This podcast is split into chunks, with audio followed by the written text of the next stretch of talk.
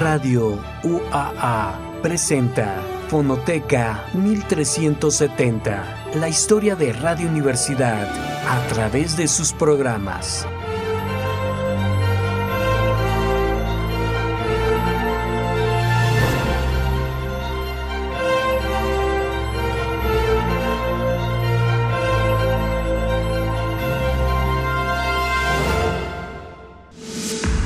Sean bienvenidos a Fonoteca 1370. En esta ocasión escucharemos la segunda parte de la conferencia de José Emilio Pacheco, hablando de la obra de Ramón López Velarde, una grabación realizada en esta emisora en el año 2003. Así que sin más presentación, sean ustedes bienvenidos.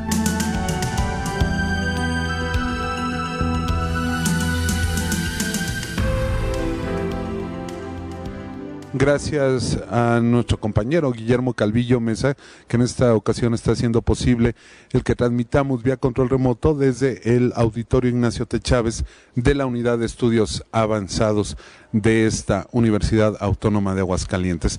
Y por supuesto, gracias también al señor José Dávila Rodríguez, director de esta estación, que nos acompaña dirigiendo esta transmisión especial de Radio Universidad. Pues como ustedes lo escucharon ya con nuestras compañeras de Quehacer y también lo mencionaba Víctor Mesa, el día de hoy tendremos la oportunidad de compartir con ustedes una conferencia sobre Ramón López Velarde de José Emilio Pacheco.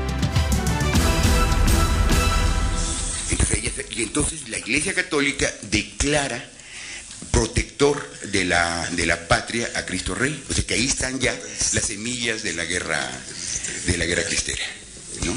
Y entonces López Velarde se sale del Partido Católico y rompe con eso que había sido su formación. Eso está, y se lo reprocha amargamente Eduardo J. Correa. O sea que verdaderamente el título zozobra es su desconcierto y su zozobra. Y en 1915 decía eh, José María González de Mendoza, que escribía se le conoció como el abate González de Mendoza, que era el año de la zozobra y que esa generación de 1915 debía ser conocido como la generación de zozobra. Hay ese libro interesantísimo que se ha reeditado en esta serie que está en puestos de periódico, Ronda de Clásicos Mexicanos, de don Manuel Gómez Morín, el fundador del PAN, que se llama 1915. Yo creo que ese libro de Gómez Morín, que fue amigo de, López Velarde, es esencial para, para entenderlo. Por eso no es tan descabellado, puede parecer cómico, eh, claro, solo podemos ver lo que pasó, no podemos ver lo que pudo haber pasado, pero ¿qué pudo haber pasado si López Velarde hubiera vivido hasta 1927? No creo que hubiera estado con calles persiguiendo a los católicos, ¿no? Pero qué bueno, le agradezco mucho que mencione la de Guadalupe Appendini, porque no se les, como no es académica, tampoco se le suele mencionar, es, es la esposa de don Gabriel Vargas, ilustre autor de la familia Burrón. Bueno, más. No, ya, en el momento que se aburra me dicen, ¿eh? Ya, porque yo puedo seguir indefinidamente, pero tengo mucha consideración por ustedes. una duda. Dime. Tengo mucha curiosidad. ¿Cómo fue a dar con la obra de un tranvía llamado Deseo? Ah, eh, ah, muy bonita, muy bonita historia. Está muy bien. Bueno, un tranvía llamado Deseo eh, fue estrenada, bueno, la estrenó Kazan, que acaba de morir en Broadway en 1948, que fue el lanzamiento de, Marlon Brando. Entonces, en México la puso este director japonés, del que seguramente ya no oyeron ustedes hablar, que se llamaba Sekizano, que había estado en Rusia como discípulo de Meyerhold, y con una actriz eh, muy bella eh, llamada María Douglas, y con un luchador que se volvió actor, eh, Wolf Rubinsky. Las puso en el Palacio de Bellas Artes. Yo no la vi porque era un niño muy pequeño en esos años. Después hubo, me parece que en los 60 una versión de, un director griego llamado Dimitrios Arras con Betty Sheridan, que era por cierto la tía de, de, Guillermo, de Guillermo Sheridan. Y después hubo una directora que tenía una carrera muy brillante y no sé qué pasó con ella, creo que se retiró del teatro, llamada Marta Luna hermana de Alejandro Luna y tío de, tía de Diego, eh, que decidió poner, no, no, no decidió, sino que un señor llamado José Hernández, que era nada menos que el dueño del Tenampa, eh, era muy aficionado al teatro. Entonces todo lo que ganaba en el Tenampa se lo gastaba poniendo obras que no eran, que no eran comerciales. Entonces yo que había, que, creo que había traducido eh, viejos tiempos o algo. Entonces una vez me llama, me llama este, José Hernández y me dice que si quiero hacer Leo, sí, me gusta mucho la obra. Y me pareció fácil, porque con, con Williams pasa lo mismo que con Oscar Wilde. Que si tú lo lees en inglés, no, no se necesita ver muchísimo inglés para entenderlos perfectamente, pero a la hora de la traducción, poner eso en español es indemonio. Yo tengo que hacer como 15 versiones. Ah, porque además, otra cosa que no es lo mismo el texto para que tú lo leas en silencio, el texto que van a decir los actores y actrices. Y entonces después de trabajar tanto, se muere, se muere el señor del Tenampa y ya no se puso la obra y yo no cobré un, céntimo.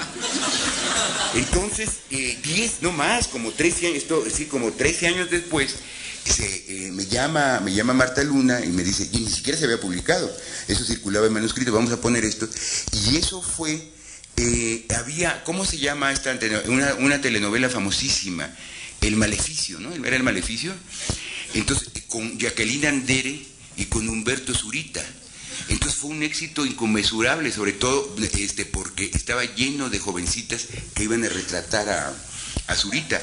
O sea, yo viví un año, y eso que el pobre traductor cobra el 4% sobre la central, un año viví, por eso escribí todos esos libros, gracias este, por la, ¿cómo se llama?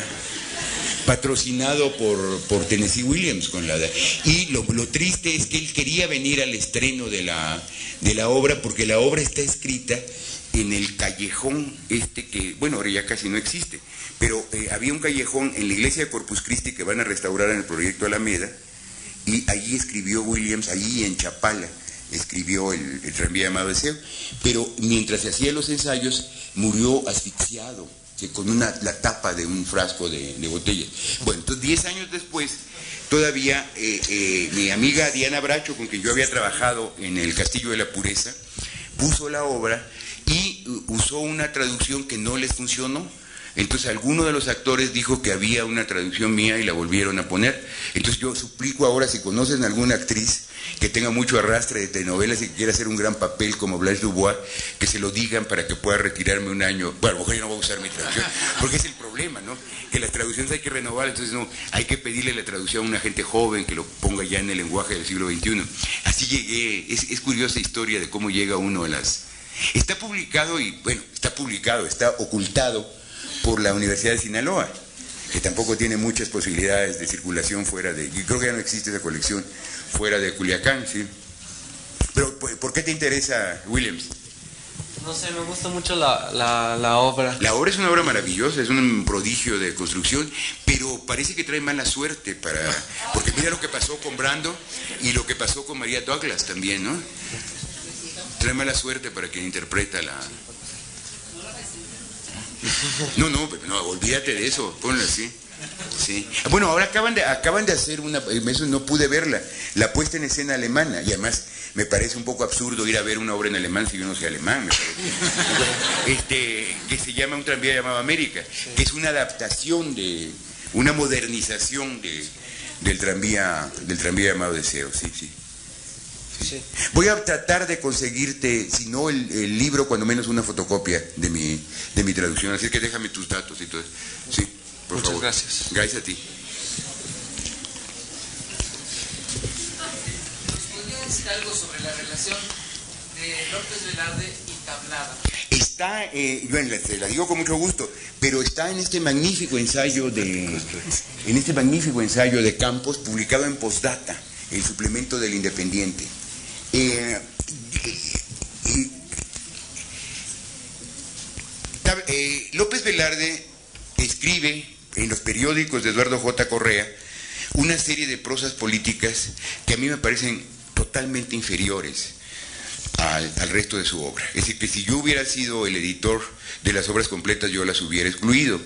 Y en ella se mete con Tablada. Afortunadamente, Tablada nunca llegó a verlo. Tablada, que fue eh, un poeta maravilloso y un hombre generoso, tuvo una parte muy horrible, como la tenemos todos, pero la, parte horrible de él fue la venalidad. O sea, que escribe eh, una obra que se llama La Epopeya Nacional, que es un largo poema en alabanza de Porfirio Díaz en 1908. Escribe una, una sección que se llamaba Tiros al Blanco, que era contra la candidatura del general Bernardo Reyes. y escribe una obra muy graciosa, pero verdaderamente monstruosa, contra Madero, que se llama Madero Chantecler. O sea, eh, a mí me aterra, son muy divertidas las, las caricaturas que salen ahora, pero a mí me aterra que eso fue lo mismo que salió contra Madero y contra su hermano y que terminaron con el asesinato, porque eh, se vuelve... eh, volver a una persona una figura irrisoria y sobre todo animalizarlo. A mí no me gusta que alguien diga, no, pero es que este es un piojo, es una... En el momento en que se llama, se considera, se le asimila con el animal, se le da permiso para, para matarlo, ¿no? Y la muerte de, sobre todo la, la, muerte de Madero fue terrible, pero lo que fue monstruosa fue la muerte de su hermano Gustavo en la Ciudadela. El propio Huerta lo sacó de un restaurante que se llamaba Gambrinos, que hoy es un Kentucky Fried Chicken, que está frente a, frente a la Esmeralda, que es un mix-up. También ahora. O sea, López Velarde sería feliz. Habría que hacer un recorrido con López Velarde por la actual avenida, por la actual avenida Madero. Y prácticamente fue viviseccionado frente a la estatua de, de, Morelos en la, en la Ciudadela. Tenía un ojo de vidrio, se lo sacaron de un bayonetazo. Bueno, fue algo verdaderamente monstruoso. Mientras, un, todo esto mientras lo torturaban, un guitarrista tocaba o algo que yo no sabía que era un danzón, tal vez lo oyeron ustedes, que se llama el pagaré, cuando cobra el pagaré, para aludir a los negocios de la familia Madero. Entonces, Tablada, por eso salió huyendo cuando triunfó la, la revolución. Pero al mismo, por cierto, una cosa muy interesante que yo también, también se me cae eso que era oportuno en 1970, que decía que López Velarde era el modernismo transfigurado por la revolución, un modernismo en que ya los zapatistas habían entrado en el delicado jardín japonés que tenía tablada en Coyoacán. Pero en el segundo tomo de las memorias, no en la Feria de la Vida, sino en las Sombras Largas, dice Tablada que es, un, que es mentira, que no fueron los zapatistas los que saquearon su casa, su, casa y su jardín eh, son ahora la escuela de escritores de la, de la SOGEM en Coyoacán, eh, sino que fueron los delincuentes de Coyoacán y insiste mucho en la terrible inseguridad que había en la Ciudad de México, la cantidad de asaltos y de robos. Es, es muy curioso eso, ¿no? Bueno, pero entonces antes de huir, que además tiene que huir en condiciones realmente terribles cuando cae Huerta, porque tiene que emplearse como mozo en un barco, en un barco norteamericano para huir de México, antes de huir escribe esa crónica presentando al nuevo poeta. Y también la revolución es la que va a permitir que Tablada dé el gran paso hacia, hacia los haikus y los poemas ideogramáticos. Entonces hay una carta de López Velarde en que le dice que no lo acompaña, esto para darle la razón a Benjamín Valdivia, que eso no le gusta, eso, esos ya los poemas ideogramáticos no le parecen poesía. Sin embargo, Tablada no se molesta con él y eh, cuando, cuando muere López Velarde escribe ese, ese poema precioso que se llama Retablo de la Memoria de López Velarde y el último libro que publica Tablada en 27 La Feria es un libro influido por López Velarde. En vez de que el viejo influye en el joven poeta, el joven poeta transfigura la obra del viejo. Pero eso está muy detallado y muy bien, le, le- le- se lo recomiendo fervientemente. Lo de Campos de- de- debe estar en internet, ¿no? Debe tener un sitio en internet, este, el, el Independiente. Salió hace, ¿cómo no traje la, debí haber traído la fecha exacta? Pero se ve el- por el, por el, ponemos López Velarde o Tablada y se lo- no, no hay muchos ensayos sobre ellos. Y además tiene muy pocos meses ese suplemento. Pero vale la pena seguir esa línea de verdad. ¿Mm? ¿Más? ¿Mm? Dime. Eh, bueno, este, decía que un poco la patria es como, eh, en ese sentido de que las que había, eran las revoluciones, no estaban como desperdigadas. en este- No, no, no la suave patria, Obregón. Sí, Sí, sí, que la- eh, va a coincidir con eso, que necesitan un poema que celebre esa nueva realidad. O sea, Sí, la patria es un poco como, eh, me parece, y a ver qué opina de lo que sí, pienso, de que la suave patria es un poco como la- los, poemas, los poemas épicos. De, por ejemplo, la Eneida para, para los romanos o, o la Iliada para Sí. los griegos. En ese sentido de darle una legitimización al sentido de patria en la épica. Ahora la suave patria para, para la revolución. claro, pero mucho menos, pero, pero no lo es porque en López Velarde no existe esa ambición épica, no quiere hablar, no hay ninguna, no hay ninguna alusión, eso es lo que me parece tan honesto de él, que lo lógico era exaltar al gran caudillo, que además era una gran figura militar, sin duda era un hombre de gran genio militar Álvaro Obregón, ¿no? Pero no lo hace porque él había sido carrancista. A mí me horroriza mucho la, este aspecto de la política, el momento en que eh, se lleva a la muerte de los demás. Y hay un libro afortunadamente olvidado, en que los grandes intelectuales mexicanos de la época, como Vasconcelos y Enrique, tenía muchas cosas sobre la relación entre Enrique González Martínez y, y López Velarde aquí, por cierto, en que piden la muerte de Carranza en 1919, porque Carranza quiso imponer en la presidencia a un ingeniero que era su embajador en Washington, que se llamaba Ignacio Bonillas. ¿Por qué lo quiso? Para impedir, piensen, para, para la generación de ustedes, es algo ya completamente lejano y olvidado, que en ese país solo habían gobernado los militares, ¿no? Hasta que llegó Miguel Alemán en 1946, el 99.9 de los presidentes habían sido militares, y la forma de conquistar la presidencia era, el Ministerio de Guerra estaba en la calle de Moneda, entonces salía el ministro de Guerra y derrocaba al presidente y lo mandaba, le mandaba al exilio, o bombardeaba desde la ciudadela el Palacio Nacional. Un, un historiador norteamericano hizo la cuenta que para que vean a qué grado llegaba esta cosa en México, que de 1821 a 1921 hubo nada más desde la ciudadela, no, no las que se originaron en Aguascalientes, mil rebeliones militares. Y por eso la decena traje, la decena traje también contribuye a la destrucción de esta ciudad porfiriana, porque durante 10 días están cruzando este, proyectiles, ¿no? Es una, es una cosa realmente terrible. En esa ciudad que no había conocido la, la guerra durante tantos años, desde la invasión norteamericana prácticamente. No, no, no, perdón.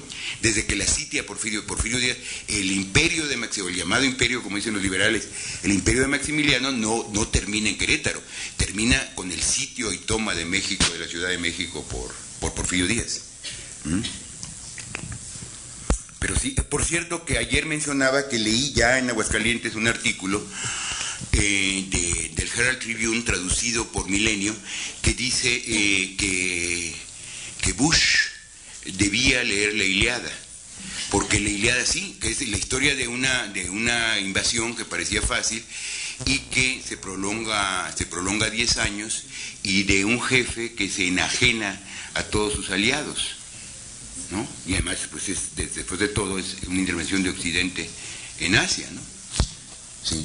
Y la Iliada, pues sí, es un poema, es un poema para darle eh, una, un origen divino a, César Augusto, ¿no? A Octaviano que se convierte en César Augusto, entonces le hace descender de Eneas, que a su vez es hijo de Venus. Por cierto, que a propósito de la Iliada y de la Eneida, que todo el mundo dice, este, ¿de qué se trata la Iliada? Se trata del caballo de Troya, no, en la Iliada, como recuerdan ustedes, no sale el caballo de Troya. Eso está contado en el segundo libro de la Eneida. Pero nunca hubo ningún poema, es decir, la, revolución no tuvo ningún poema épico, ¿no? Bueno, en un sentido mucho más local, ¿no? O sea, porque no... Pero no hay, no hay héroes, no hay, no hay héroes y todo es, este, todo es íntimo. En, en- claro, en un, sen- en un sentido local sí, ¿eh? pero en un sentido no local sino regional. Habría que delimitar exactamente eh, la, la geografía de la suave patria y yo creo que Zacatecas, Aguascalientes y una partecita de la de, de la Huasteca y lo de sobre tu capital cada hora abuela ojerosa y pintada en carretela, pero ahí está la idea de la ciudad pecaminosa, de la ciudad de la prostitución y de la lujuria, ¿no? de la capital como ciudad del vicio. Dígame. Sí. Sí, que eso también me parece, me parece muy bien de López Velarde, que dice, ah, bueno, pero también de poema claro, que, que nos enseñan en las escuelas y todo eso. Yo creo que es un poema sumamente oscuro. Yo nunca he podido averiguar, bueno, trueno del temporal, oigo en tus quejas crujir los esqueletos en parejas. Oigo lo que se fue, lo que aún no toco, y la hora actual con su vientre de coco, y oigo en el ruido de tu ida y venida, o trueno la ruleta de mi vida. ¿Qué quiere decir el vientre de la hora actual con su vientre de coco? Yo encontré una fuente insólita, creo que eso no lo he publicado todavía, que es un artículo del muy joven, pero un joven de 19 o 20 años, Jaime Torres Bodet, en la revista eh, México Moderno, que es un artículo contra el ídolo literario de, de López Velarde y los modernistas, Anatole France, que fue el mejor escritor del mundo en su época y hoy no se recuerda. O sea, miren dónde terminan las vanidades literarias. Entonces, eso se publica creo que en febrero de 1920 en México Moderno, lo tiene que haber visto López Velarde. Y eh, entonces este joven, eh, Torres Bodet, menciona el vientre del coco. Y supongo, eh, yo sé poco de, de cocos, y de, supongo que lo insólito del coco es que al abrirlo uno no sabe si va a tener agua o no, por eso, es, la única explicación que encuentro. Pero sigue siendo un poema sumamente enigmático, ¿no? Y eso, por cierto, que espero que hayan corregido en la edición de Porrúa, que tiene una errata que destroza la destroza por completo el poema. Dice, la intemperie como una sonaja, la carreta alegórica de paja. Y dice, la carretera alegórica de paja. Sea, un poema es muy vulnerable a las erratas. Doctor. Sí. Solemos eh, conformarnos poco con lo que, o a veces no nos conformamos con la vastedad que, el, que un texto tiene por sí mismo, con el poema. Es el caso que ahora se estudia a López Velarde para ver qué, qué momento histórico vivía. Sí. Este, a, aprovechando y abusando de su presencia. No, no, o sea, estoy para ¿Qué podría usted, aparte de lo que el, el, poema mismo dice y dice bastante, agregar sobre alta traición en este sentido de la Ah, bueno, no, agrego lo que, no yo creí, no, de lo que dice eh, Paul Ricoeur, esta, esta, escuela de crítica que se llama hermenéutica, que no, nunca se agota el sentido de un texto, todos son opiniones que se van acumulando, pero yo, ni, ni yo ni nadie puede decir, no, mi interpretación, yo ya encontré la clave de la suave patria, hay que leerla así, no, es una interpretación entre muchos. No, la única carta que tengo de, de José Carlos Becerra, que se parece tanto su caso al de López Velarde, que los dos murieran a los 33 años, es una carta que me manda desde Londres diciendo que le había gustado mucho el libro, este, pero que no le gustaba el de traición porque es un poema patriótico, que dice lo contrario de lo que aparece. Por cierto que esa es otra historia muy hermosa que no se conoce, la del premio de poesía de Aguascalientes, que yo regresé de Inglaterra en un estado de miseria absoluta y entonces mis amigos ahí de Becerra no mandaron su libro para darme a mí la oportunidad de ganar, porque yo necesitaba más el dinero. ¿no? Sí. Sí, se lo decía al señor rector, que eh, recibí en 1969 15 mil pesos, que ahora son una bicuera, entonces era una fortuna. Yo, yo sobreviví, no, no, sé a qué equivaldrían 15 mil pesos de 1969 en términos de 2003. Sí. Entonces sí, yo creo que es un poema patriótico ese, sí. Pero no sé, pero el autor, el autor no, eso me, me, molesta de la cultura contemporánea, que son las entrevistas para que el autor... ¿Y usted qué quiso decir? Como si yo tuviera algún control sobre lo que escribí. Fíjense, ustedes son los autores y las autoras del, del, libro. Van a ver cosas que yo no me pude haber figurado, y eso es la maravilla de la literatura. No que exista un texto fijo, ¿no? Cuando alguien me dice, bueno, me gustó, sí, lo agradezco mucho, y no me gustó, no, me, no, no puedo hacer nada, yo respeto Ah, o, o, gente que me dice humilde, yo no sé nada de literatura, pero le digo, no, tienes la autoridad absoluta para la interpretación del, del texto. ¿no? Claro, también hay cosas muy jaladas de los pelos, no quería. Este, no, suave patria, vean las iniciales SP, quiere decir Silvia Parra, entonces es una novia que tuvo en Fresnillo. No, eso ya es como, como era lo de los mensajes satánicos en los discos de Gloria Trevi, si escuchaban al revés. Vamos a leer al revés la suave patria, a veces escuchamos un mensaje satán, narco satánico. Sí. Buenas tardes. Buenas tardes, ¿cómo estás?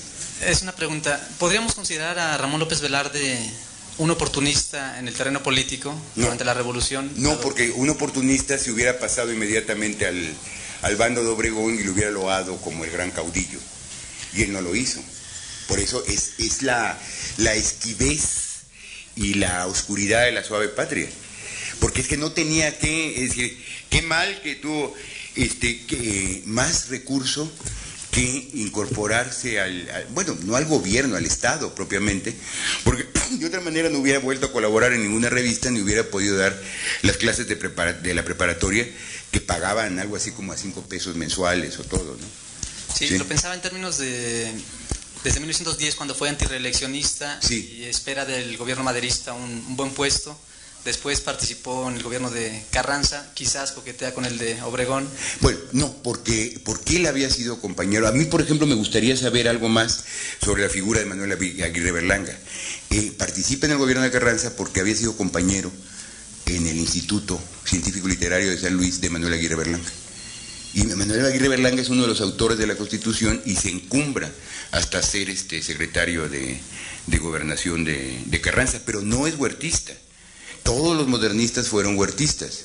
y, y López Velarde nunca, nunca colabora con, con Huerta, ¿no? Y en relación al periodismo político que escribió desde el periódico La Nación. Eso me parece a mí muy malo y eso me parece una, una política muy local, pero no conozco a las figuras a las que ataca. Necesitaría saber más de la, de la política interna de la época en Aguascalientes. Atacó, en- por ejemplo, al gobernador de Aguascalientes, Alberto Fuentes Dávila, Sí. y al de San Luis Potosí. Pero ¿qué significa, qué significa eso en términos políticos? No, no, no lo digo agresivamente, lo digo, no sé, no sé qué quiere qué significar. Sí, Sí. en algún estudio que tome en cuenta las fuentes locales, ver eh, si estaba inmiscuido ahí en, en cuestiones de oportunismo político. Bueno, yo no diría oportunismo, yo diría lo que llamaban en el siglo XIX aspirantismo. Es decir, que él quería mejorar de, de posición, ¿no? Como todo el mundo. Y eran muy limitadas sus posibilidades. Este, claro, y se decepciona de Madero porque dice, yo lo apoyé desde el principio y me da un puesto de actuario. Lo que pasa es que el pobre Madero no podía complacer a toda la gente que lo, que lo apoyó y que lo ayudó, ¿no? Ese es el problema del poder. Imagínense cuántas solicitudes. Yo me acuerdo, por ejemplo, de, de la casa de Mario Moreno, de Cantinflas. Eh, había todos los días una cola como de, ¿qué será? 800 o 1000 personas pidiéndole dinero. O sea, Cantinflas es muy rico, ayuda, pues sí, bueno, pero nadie, ni, ni Carlos Slim podría repartir este 100 pesos diarios a mil personas, ¿no? Y imagínense con un presidente toda la gente que irá a pedirle eh, favores, ¿no? Sí. Dime. ¿Qué proyección puede tener la obra de López Velarde como bastión o motivo de eh, recuperación de la nacionalidad en estos tiempos de globalización? Bueno, la- eh, yo creo que mucha, pero depende de eso, de, de si una persona joven en 2003 se identifica con López Velarde precisamente porque habla de algo que ya no vio y que no va a ver, o si dice ya no me toca porque mi realidad es muy distinta. Eso sí son respuestas subjetivas que no podemos controlar, ni debemos controlar.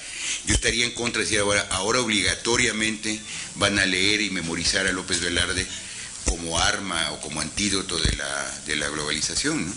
¿no? Yo creo que hay que leer siempre por, por placer y que es muy placentero leer a, a López Velarde.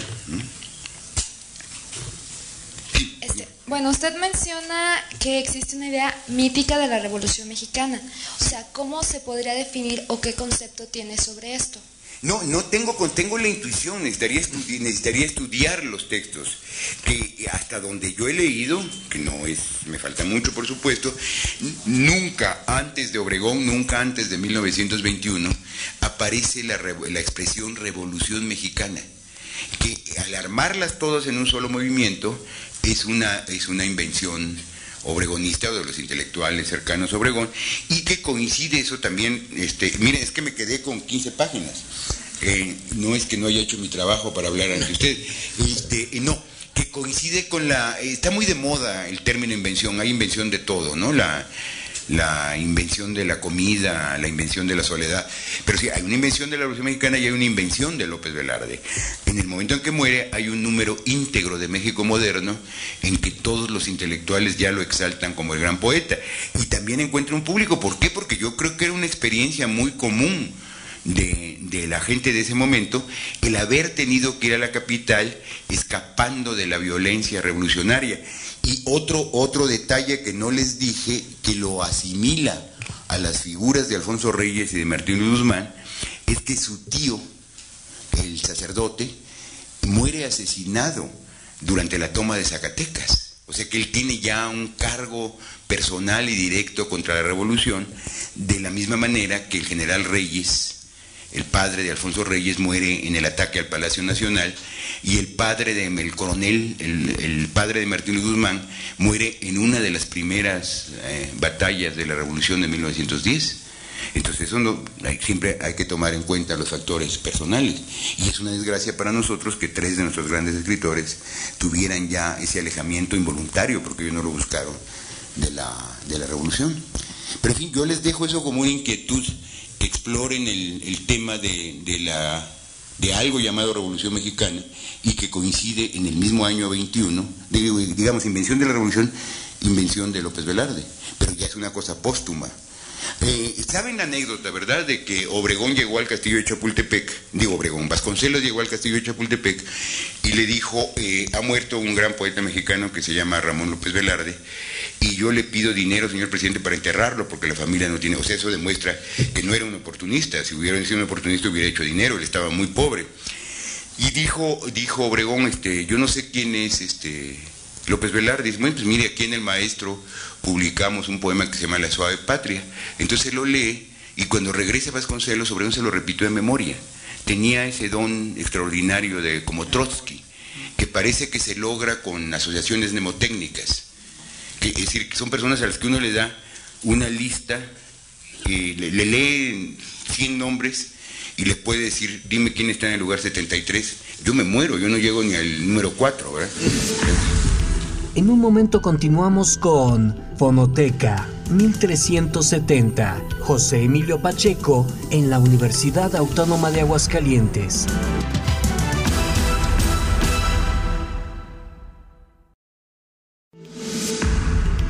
Regresamos a Fonoteca 1370. Estamos escuchando una conferencia realizada por José Emilio Pacheco, hablando de la obra de Ramón López Velarde, una transmisión que se realizó en el año 2003, en el 1370 de amplitud modulada. Entonces, Radio UAA.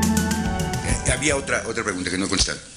Tuya, sí. Buenas tardes. Buenas tardes. Yo quería preguntarle qué opinión tiene acerca de los cuentos de Ramón López Velarde. Yo nada más conozco tres cuentos. El, el obsequio de Ponce, ¿cuál otro? Este, el de Beato Morti, el Sí. de los tres regalos.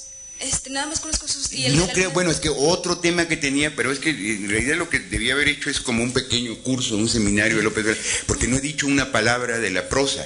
Y me parece eh, clave la prosa en la constitución de ese género extraño y todavía ambiguo llamado poema en prosa. Yo diría que los cuentos son más bien más que textos narrativos, son poemas eh, narrativos en sí, no es que tenga nada contra la narratividad del poema en prosa.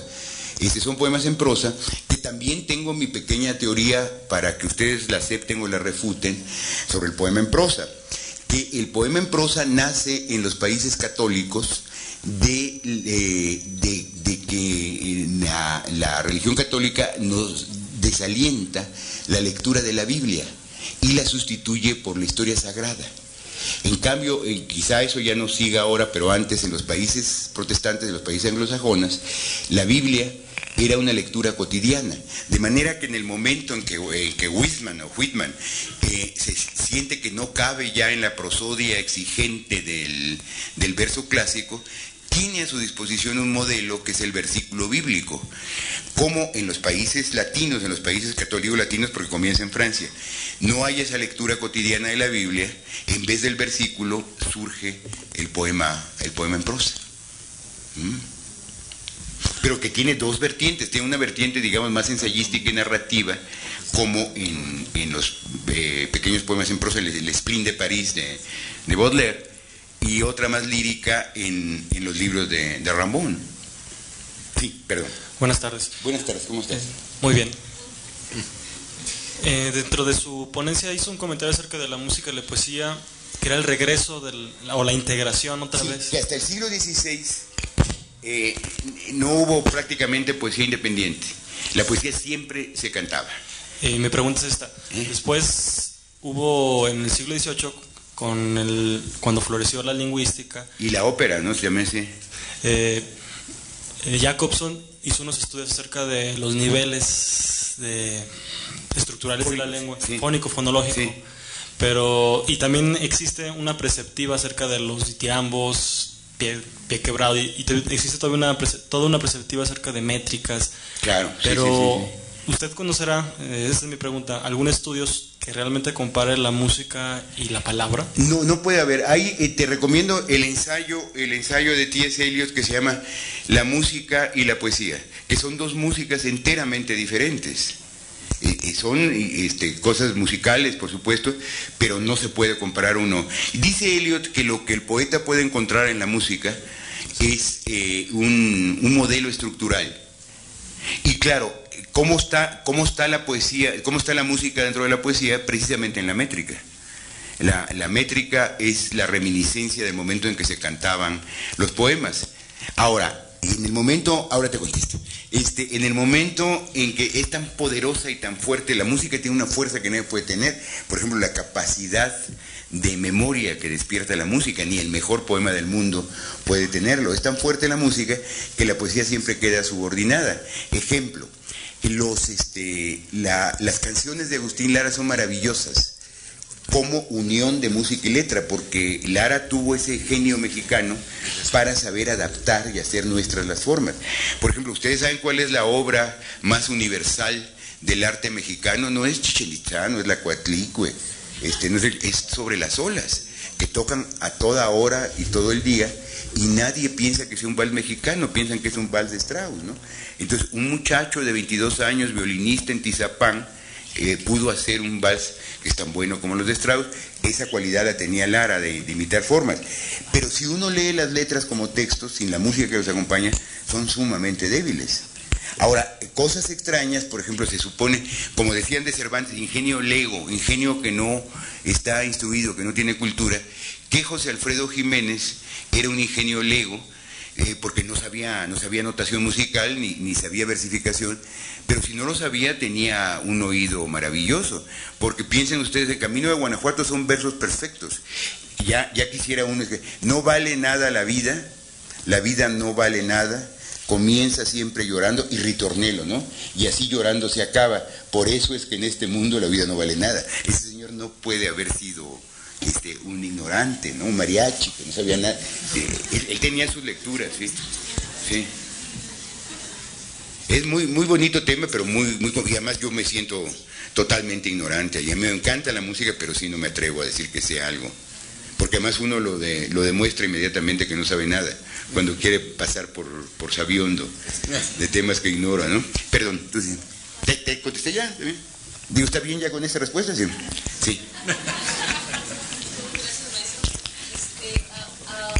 Hablando sobre el eh, modernismo, este, ¿usted considera a, a Manuel Gutiérrez Nájera como, eh, como el primer eh, modernista con su obra por donde se sube al, al cielo?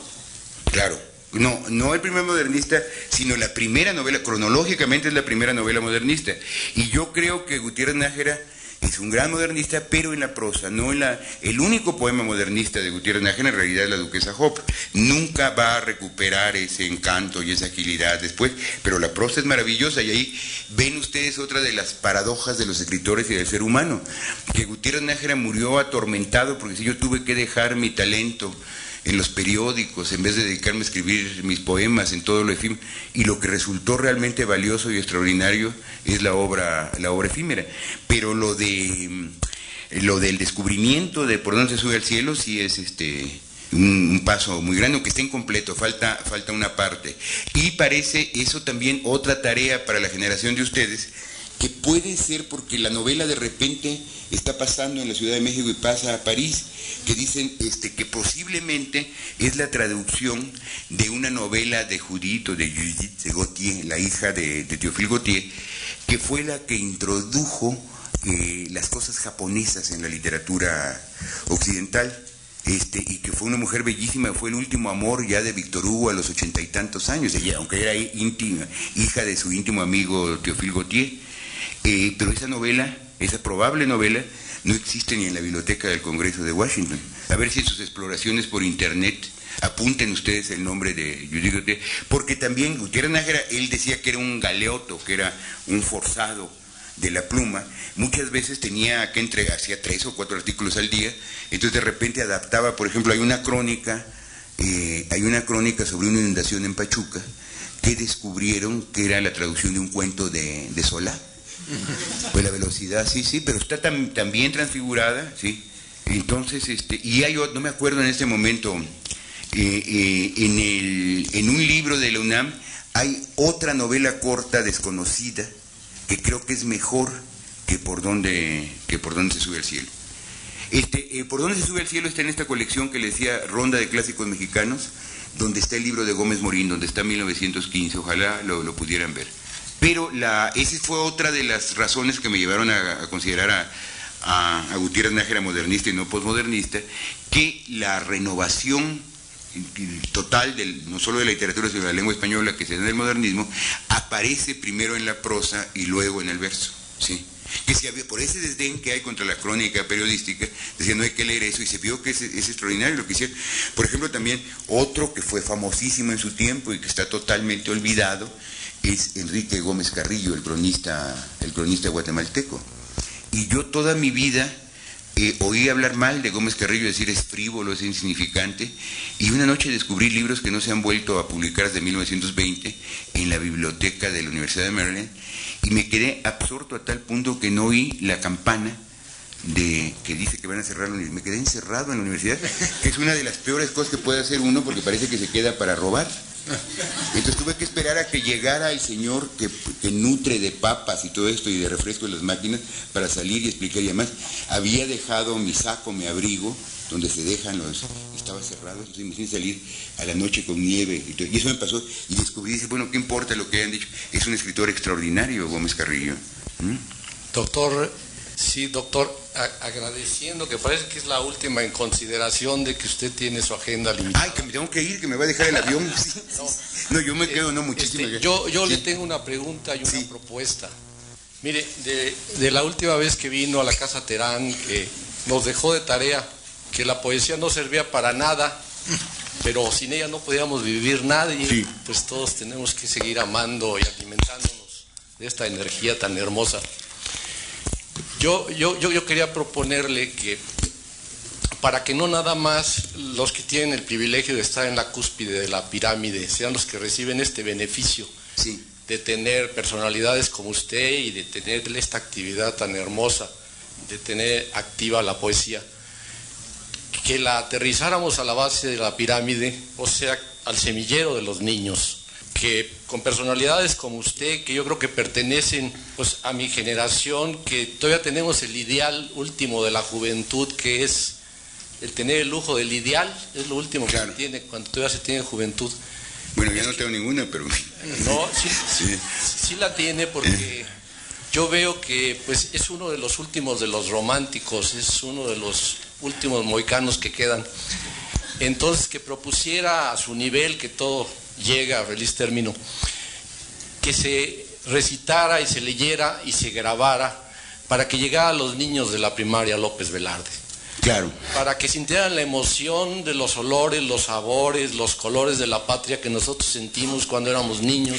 Sí, pero ahí yo me siento, perdón por la interrupción, pero yo me siento muy culpable porque yo, como ven ustedes, mi don no es la palabra oral y mucho menos la lectura. Yo por eso tengo que tener un guion muy estricto.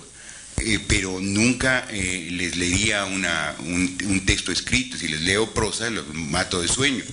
Entonces, por eso, por, por mis limitaciones, yo me burlé mucho de la oratoria.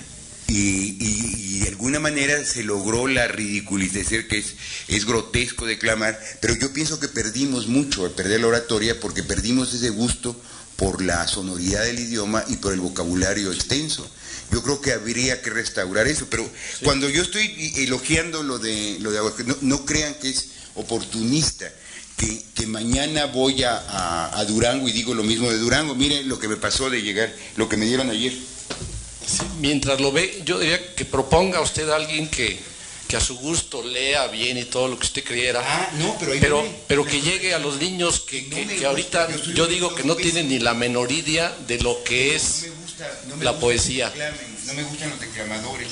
No lectores buenos de poesía. Sí. Para que se cree un semillero que, que lean a las generaciones. Pues yo creo que lo están leyendo los niños y también eh, depende mucho de su gusto. No creo que haya que siempre relacionar la lectura con el placer, no imponerle la lectura. Ayer me dieron esto que me parece una de las mayores satisfacciones, no sé si lo conocen ustedes. Es una producción que ha hecho Sandra Karina Romo Guerra con niños del Consejo Tutelar para Menores que leen poemas míos. Eso me parece extraordinario, ¿no?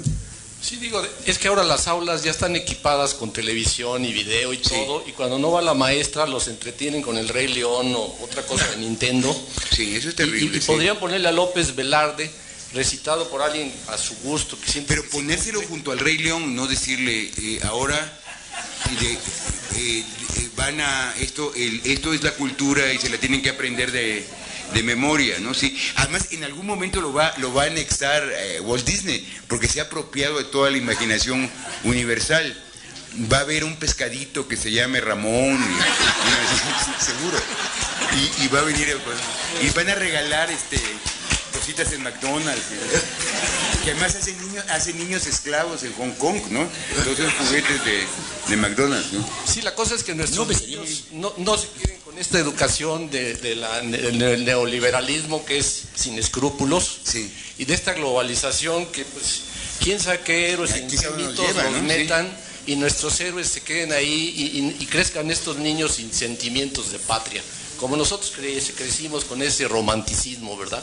Eso es lo que me ocupa ahora. Ojalá, Y voy ojalá, a leer, pues. a- leer seguido a las escuelas, pero desgraciadamente yo no tengo un nombre importante como para que todos Pero ah, con el trabajo te lo haces. Pero si es un sigue, personaje. sigue- sigue con esa labor y te verás cómo se volverá cada día más importante, ¿sí? Pues agradecido por Al contrario, muchas gracias a ustedes, perdón. Creo que ya les arruiné la hora de, de comer, ¿no? A las doce y media. Pueden ir ahora. De veras, muchas, muchas gracias. Espero que nos veamos pronto y que podamos no terminar, porque no se termina nunca, pero seguir nuestra conversación con López Velarde. Y no se olviden, por favor, de las tareas, sin considerarlos obligatorias las tareas que les asigné. Es para su propio placer y su propio provecho. Muchísimas gracias.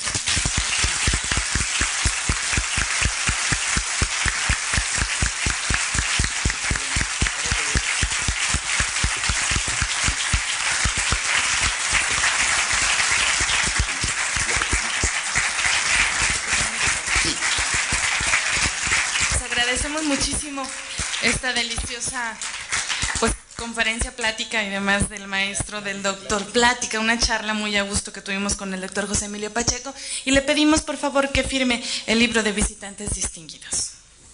Yo no soy visitante, soy visitante. De los visitantes que vienen a- aquí a la Universidad Autónoma de Aguascalientes, por favor.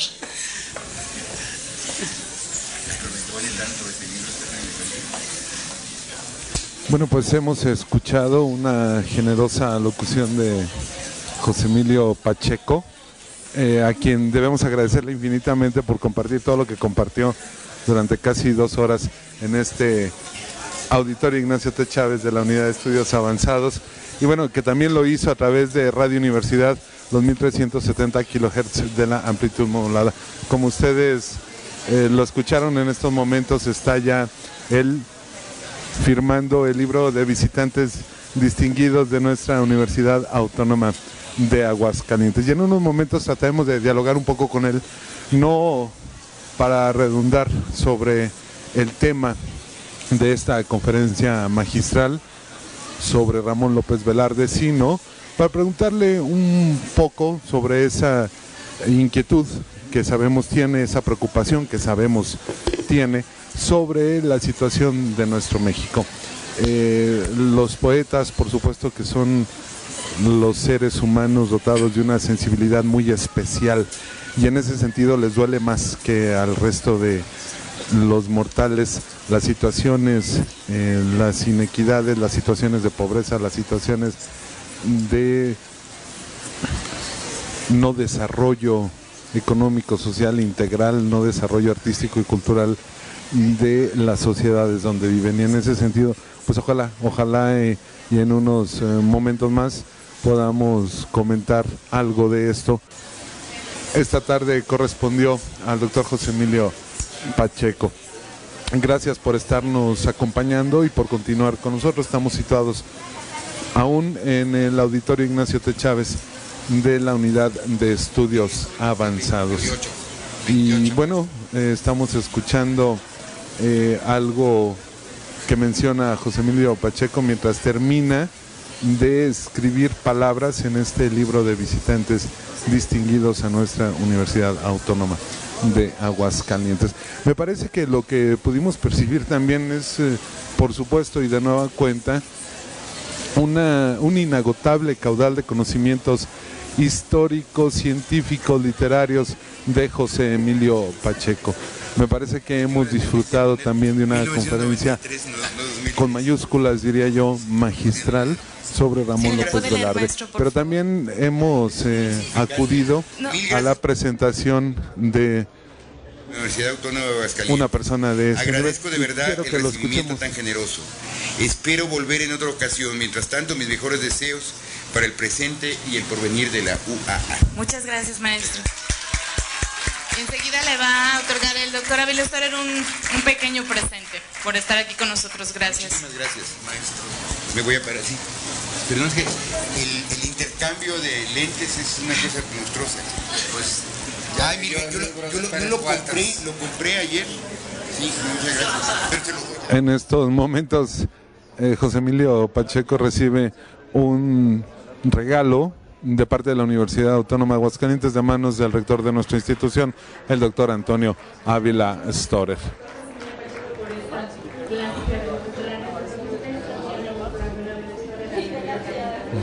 Y bueno, con esto ha culminado también esta conferencia magisterial de José Emilio Pacheco. Nosotros le agradecemos el que haya estado atento a esta transmisión especial. Haremos una breve pausa en el edificio 14 de Ciudad Universitaria con nuestro compañero Víctor Mesa de la Cruz y en unos momentos más esperamos retornar a este auditorio Ignacio T. Chávez de la Unidad de Estudios Avanzados. Víctor, estamos contigo.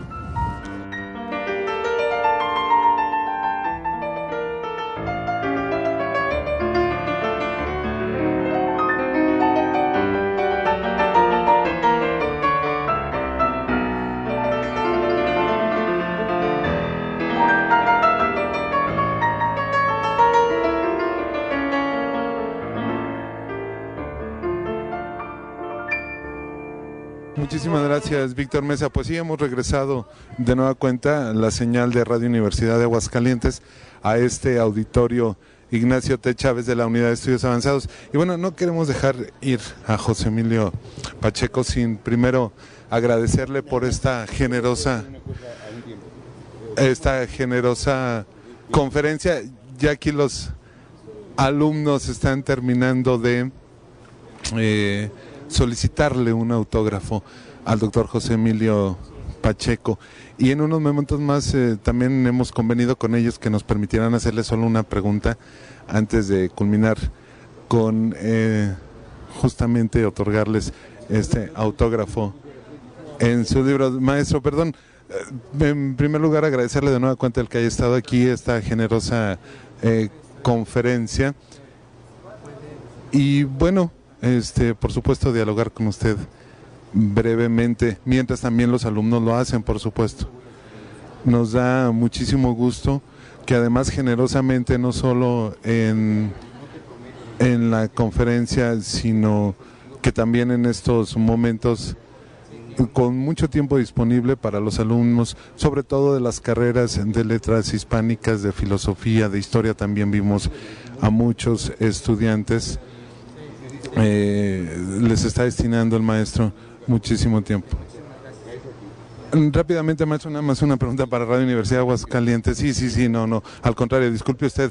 Nos da mucho gusto ver el contacto que tiene usted con el público y con los estudiantes. Esto sucede, no sucede tan seguido, mejor dicho, con los hombres de muy, letras. muy generosos y generosas ellas, sí.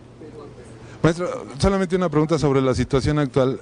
Los hombres de letras, los hombres del pensamiento y su acercamiento o su alejamiento del poder, ¿cómo ve usted? Sabemos que tiene- usted tiene una postura muy específica respecto de Bueno, yo creo que uno no tiene nada que hacer y que, y que todas, aunque sea, aunque el gobierno esté constituido por los ángeles, todas las relaciones de intelectuales y poder terminan mal. Yo no conozco una sola historia que haya terminado bien y que no es el papel de un escritor, ¿no? Un escritor está para dar testimonio de lo que pasa, no para ser consejero del, príncipe en el sentido del poderoso, ¿no? Que es el sentido original, príncipe, el principal, sí. Pero no generalizo, si otra persona piensa que puede aportar algo, que lo haga. Yo nunca este, juzgo a priori a, una, actitud que no sea la mía, ¿no? Y ahora sí, finalmente, gracias a los alumnos y las alumnas que nos permiten esta otra pregunta, eh, ¿qué tanto le duele en nuestro país a José Emilio Pacheco? Me duele muchísimo, me duele cada vez más, pero yo me parece muy pretencioso decir que a mí me duele México. Me, me duele como mexicano lo que está pasando, pero no es que yo diga yo no tengo ninguna capacidad de modificar al país, ni tengo ninguna pretensión de ser conciencia moral ni nada. Lo que decía de la, la extensión de la, de la miseria, del desempleo, de la violencia, eso me parece verdaderamente atroz y no sé a dónde vamos, ¿no? Y no puedo hacer nada, entonces me, ante eso me siento como muy privilegiado, ¿sí?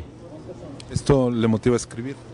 Sí, sí, lo que no sé qué va no sé qué va a salir de todo eso pero tampoco lo pondría como algo programático hay que escribir sobre la miseria lo mismo que decía la lectura lean pues escriban lo que quieran lo que sientan de verdad que es lo que les preocupa no lo que les duele sí eso es Doctor Maestro, muchísimas gracias por estas breves palabras y gracias a los alumnos y a las alumnas. Gracias, maestro. Muchas gracias. Muy buenas tardes. Y nosotros en estos momentos eh, también culminamos con esta transmisión especial de Radio Universidad de Aguascalientes. Créanos lo que nos da muchísimo gusto el tener que haberle pedido permiso a los alumnos y a las alumnas que todavía están haciendo fila para que el doctor José Emilio Pacheco les firme una de sus obras. Todavía quedan aproximadamente 20 personas solicitando esto. Y bueno, eh, esperamos que, así como nosotros en este auditorio Ignacio T. Chávez de la Unidad de Estudios Avanzados, ustedes hayan disfrutado tanto como... Mm, todos los presentes esta conferencia magistral del doctor José Emilio Pacheco.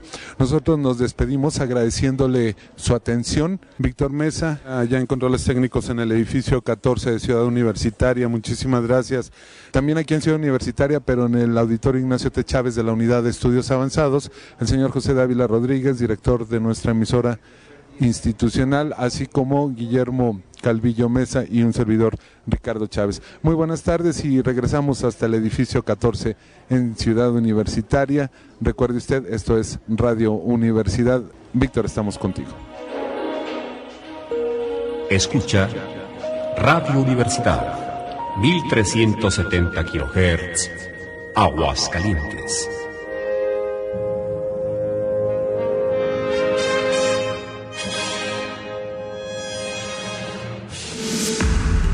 Hoy les hemos presentado en Fonoteca 1370 la segunda parte de la conferencia de José Emilio Pacheco, hablando de la obra de Ramón López Velarde, una grabación realizada en esta emisora en el año 2003, en donde también pudimos escuchar la conducción de Ricardo Chávez Pérez y finalmente la identificación de la estación de aquellos años en la voz de José Dávila Rodríguez. En la voz y producción se despide de ustedes Víctor Mesa. Hasta un próximo programa.